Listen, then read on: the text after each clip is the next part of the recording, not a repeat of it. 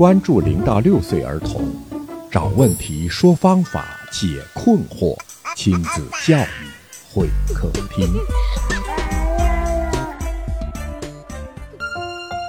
那我们这个饼状图还有后面百分之五十，也可以做一些区分。对能力的成长是极有帮助。对他来说是成长。如果我们为孩子挑选玩具，一定要带着对孩子有利和成长目标，兴趣为一部分，成长为一部分。听众朋友，您好，我是龙毅，亲子会客厅聚焦您与宝宝的共同成长，欢迎您收听、关注和订阅。今天会客厅为您请来的第一位嘉宾是张爱静老师。大家好，我是张老师。他从教二十年，其中有十五年的幼儿评估经验。非常的优秀。第二位呢是秋秋老师，科班出身，六年的幼教经验，两岁孩子的妈妈。Hello，大家好，我是秋秋。我们今天的话题呢，仍然继续上一期，那就是怎么给孩子选择玩具。那么究竟该如何选择和面对玩具这件事情呢？选择玩具有大学问，可能会根据孩子的敏感期，那可以适当的开始使用工具。在日常生活中去做延伸，寓教于乐了。对，玩呢不仅仅是玩，我们其实认为孩子是在玩。做蒙氏的老师一都会说孩子要完成一项工作，他不会说孩子在玩玩具或者在玩教具等等这种说法。如果孩子在家里的话，其实也可以把这个道理去延伸出去。比如说，我想让孩子学会自己慢慢的要开始吃饭。那我就可以选择一些勺子、碗之类的一些玩具，让他去完成他手上的这个动作的一个准确性，达到自我服务和自我照顾的这么一个目标。培养他帮助妈妈做家务的这么一个好习惯，给他一颗菜，让他去自己去切一切，或者是摘一摘、洗一洗，这样的游戏呢，就可以达到很好的效果，给我们家长理性的选择玩具提供了很好的思路。那多数家长呢，在选择玩具的时候，并没有做预估，随机的就买了。这种情况，我觉得是普遍存在的。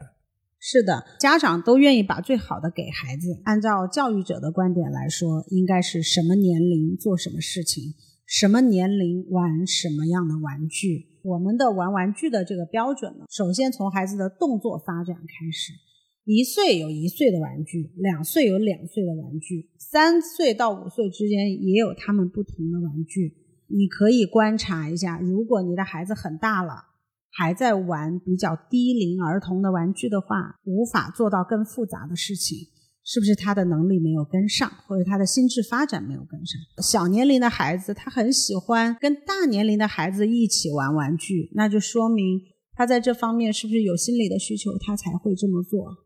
我们在选择玩具的时候呢，不要总觉得是买了就可以了。小汽车不仅仅是一种玩法，在家玩小汽车的玩具，也经常把它领到停车场去。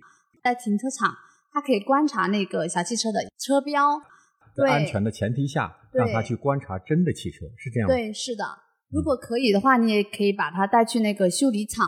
然后让他去看到那个小汽车内部的结构，这个的话也是加深他的印象的。那就把一个玩具具象到现实社会当中的一个真实的东西。对，像这样的例子呢，其实就是非常好的。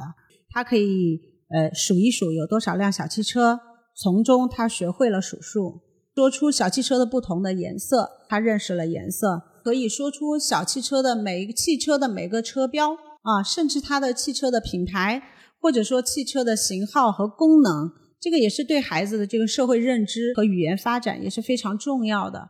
而且呢，如果有条件的家长，比如说像秋秋老师，能把孩子带到修理厂，让孩子去了解汽车的更多的内部结构，那么这个就是一个非常有效的从游戏过渡到生活的这么一个过程。这种做法比你花多少钱去买小汽车都要好。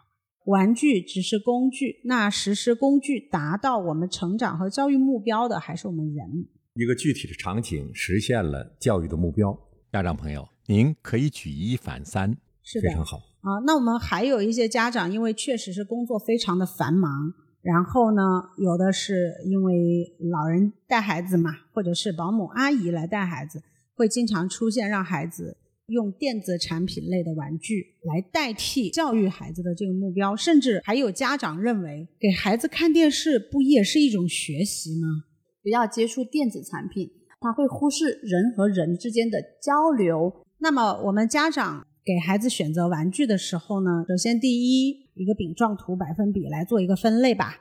我们应该在孩子的这个玩具里面，我们应该有百分之五十是在自然中存在的，比如说，呃，沙子、呃，水、石头、泥、树枝、树叶、花朵，甚至包括小昆虫。这些应该要占到孩子所有玩耍主题的百分之五十，就是大自然里有生命和无生命的。对，因为我们想要培养和创造孩子的这种嗯智慧啊，从小培养积累起来的这种智慧和灵性，还有包括他的这个生活经验，那么一定是从大自然中获取，因为孩子是自然的产物，他的这个精神胚胎在自然中发展的是最好的。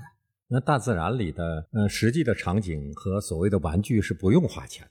对对对，是的。那么我们，呃，因为我们是在海南，在海南就有非常好的这个自然环境，对，有大量的这个海滩、沙滩，大量的绿地。因为海南的这个环保做得很好啊，大量的绿地，相对其他城市孩子来说比较多的这个自然环境的接触，话呢，有这么好的条件，那我们就要去做它。啊，我们就要去完成这件事情。